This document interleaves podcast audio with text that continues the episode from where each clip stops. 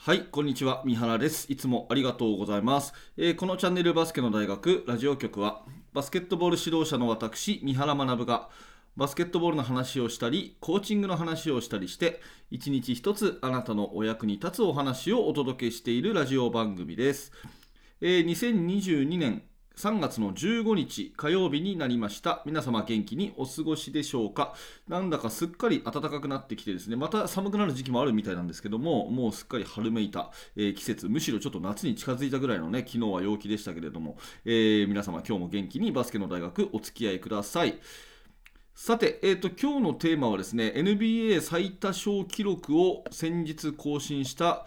グレッグ・ポポビッチについてお話をしていきたいと思います。まあえーバスケットの、ね、指導者の方だったら、ポポビッチという名前はもちろん聞いたことあって、NBA 好きだったら絶対知ってる方だと思うんですが、えーサンアントニオ・スパーズ、そして今でいうアメリカの、えー男子のヘッドコーチですねあのこの前の東京オリンピックでも指揮を取った金メダルコーチでありますでそのグレッグ・ポポビッチが NBA のシーズン最多勝記録を、えー打ち立てたということででこの、まあ、記録そしてですね、えー人格ですねポポビッチ監督がどんな人だったかという話をしていきたいと思います一言で言うとまあ厳しさと優しさを兼ね備えた人というふうな、えことで私は捉えていてですね、えーまあ、指導者の人には、え役に立つというかすごく学ぶべきそういったものがあるんじゃないかなということでお話をしていきたいと思います。さて、えー、とこれから深く入る前にお知らせを2つさせてください。1つ目は無料のメルマガ講座です。えーバスケの大学ではですね、えーと指導者の方に向けて悩み解決になるようなお話をメールで直接あなたにお届けするというサービスを行っております。もちろん完全無料です。えー興味のある方は下の説明欄から覗いてみてください。それともう一つは YouTube メンバーシップですね。えー YouTube メンバーシップの方では有料になるんですが、こちら、えー通常の放送、ラジオ放送に加えて、週に2回、えー、大体20分から30分ぐらいの、えー特別音声講義を配信しております。表ではちょっと言いにくいようなんですね、えー私の実体験に基づくチーム作りについての考えとか、指導方針とかそういったことをですね、えお話ししてますので、もしよかったらそちらの方も、え入ってみてください。下に説明欄にリンクがあります。はい、ということで、えーグレッグ・ボービッチなんですが、先日3日前かな、日本時間の3日前に、うんロサンゼルス・レイカーズ戦に勝利して、通算成績が1位というふうになったということですよね。ヘッドコーチの通算勝利数ランキングは、今までドン・ネルソンという、この監督も私好きだったんですよね。ドン・ネルソンを1つ超えて、グレッグ・ポポビッチが1336勝ということで、シーズン26年目にして1336勝を記録したということなんですよね。まあ、非常に素晴らしい記録ということですね。で、ポポビッチ、サンアントニオ・スパーズといえばですね、やっぱり、うんもうかれこれ10年近く前になりますけども、2014年あたりが一番強くてですね、もちろん優勝はしたし、NBA を優勝したし、その勝ち方、中身がですねやっぱりチームバスケットに徹底したバスケット。特にオフェンス面では全員がボールを触りそしてパスあのボールのないところが動くというですね、えーチームバスケットをとにかく徹底させて最も史上最も美しいオフェンスのチームと言われたりします。私も非常に当時からサンアントニオ・スパーズはずっと好きですね。はい。でえっと、試合後の記者会見でポポビッチヘッドコーチはまずここポイントの1つ目なんですけど多くの人々が関わってきた証だっていうそういうコメントを残してやっぱりこれさすがだなというふうに思いました、うん、どういうことかっていうとちょっと読み上げますね、えー試合後の会見でポポビッチの言葉としてですねこういったセリフなんですね、えー個人だけのものではない。バスケットボールはチームスポーツだ。選手たちには一緒にやることを常に説いているが私の人生においても素晴らしい選手、コーチ、スタッフに恵まれ、この素晴らしい街の支援を受けてきて、まさにそれをやってきた。ファンは何があっても我々をサポートしてくれた。この記録は全員で共有するものだ。私のものではない。この街のすべての人のものだ。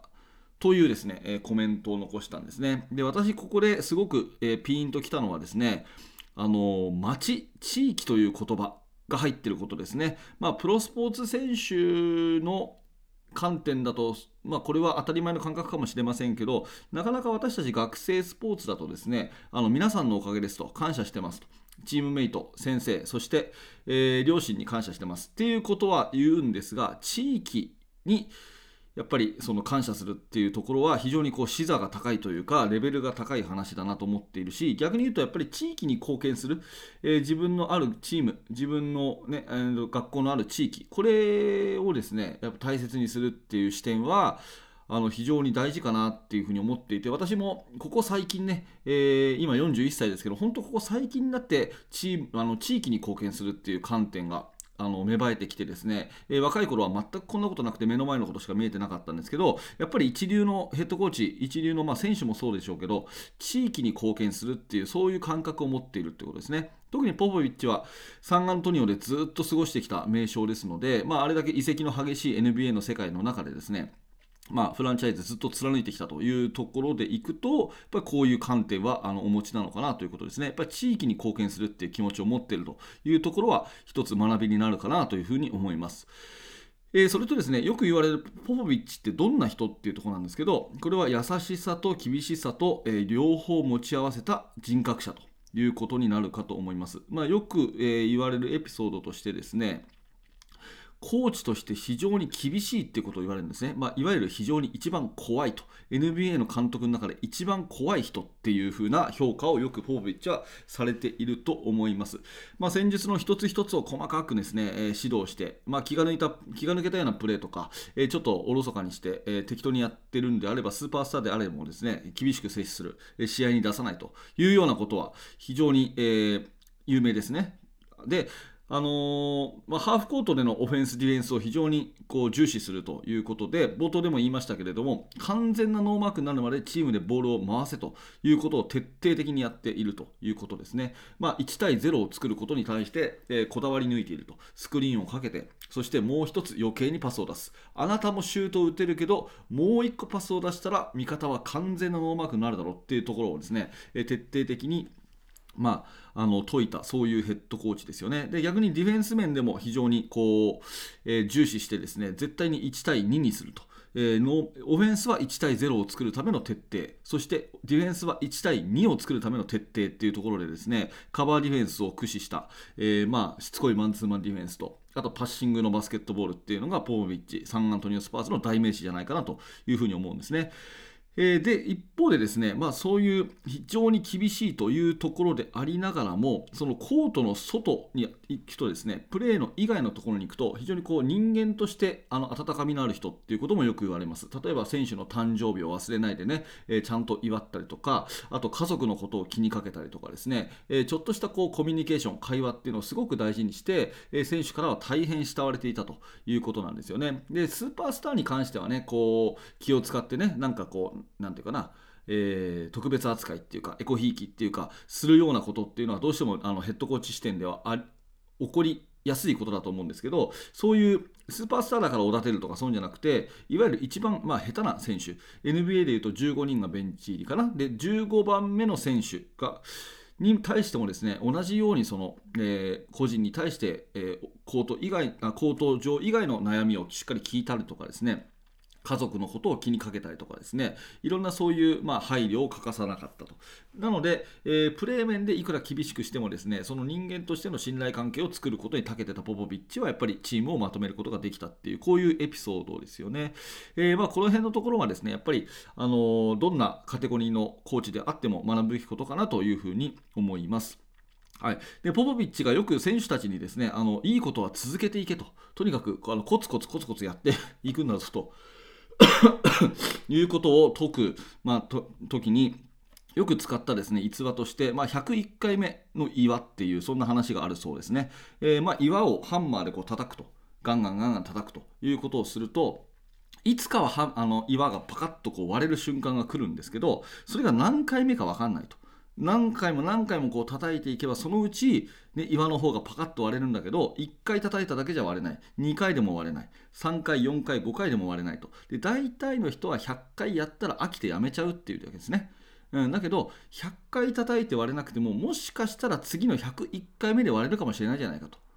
うん、っていう話。もしかしたら次の1回ではあの割れるかもしれないじゃないか。だから続けろっていうことをよく言ったらしいんですね。で、えー、もし101回目にあなたがパカッてやって割ったとしてもやった割れたって言って結果が出した瞬間お前が偉いんじゃないぞと。その前にずっと100回叩いてた人がいて100回叩いてた過去の自分がいたから今があるんだからその続けるっていうことの大事さ。いろんな人の関わりっていうことの大事さ。これをやっぱり、えー、いつでも感じましょうっていうことをあのよくこの例え話をしたらしいんですよね。でこの辺の話っていうのは多分あの年代が子供であればあるほど大事な話じゃないかなというところでですね、えー、私はあの好きなエピソードになります。はいということで、えーと、最多勝コーチグレグレッグ・ポポビッチ。あの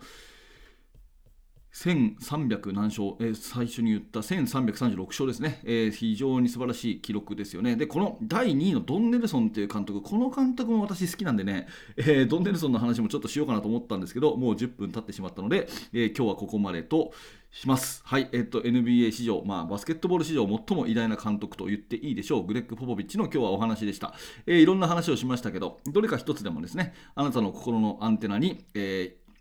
引っかかるものがあれば、え、それを活かしてあなたの、え、糧にしていただければと思います、え、ありがとうございましたはい。ということで、えー、この番組ではいつも大体10分ぐらいのね、えー、ラジオ放送をしております。バスケットボールの話、そして、えー、指導者に向けての話が多いです。えー、面白かった、興味が持てたという方は、ぜひチャンネル登録をしていただきますと、え、次の動画も見やすくなりますので、えー、ぜひチャンネル登録をしておいてください。はい、えー、最後にバスケの大学研究室では現在進行形で私が手掛けている最新のチーム作りについてほぼ毎日2000文字ぐらいの記事を投稿しております。興味のある方は下の説明欄から研究室覗いてみてください。はいありがとうございました。三原学でした。それではまた。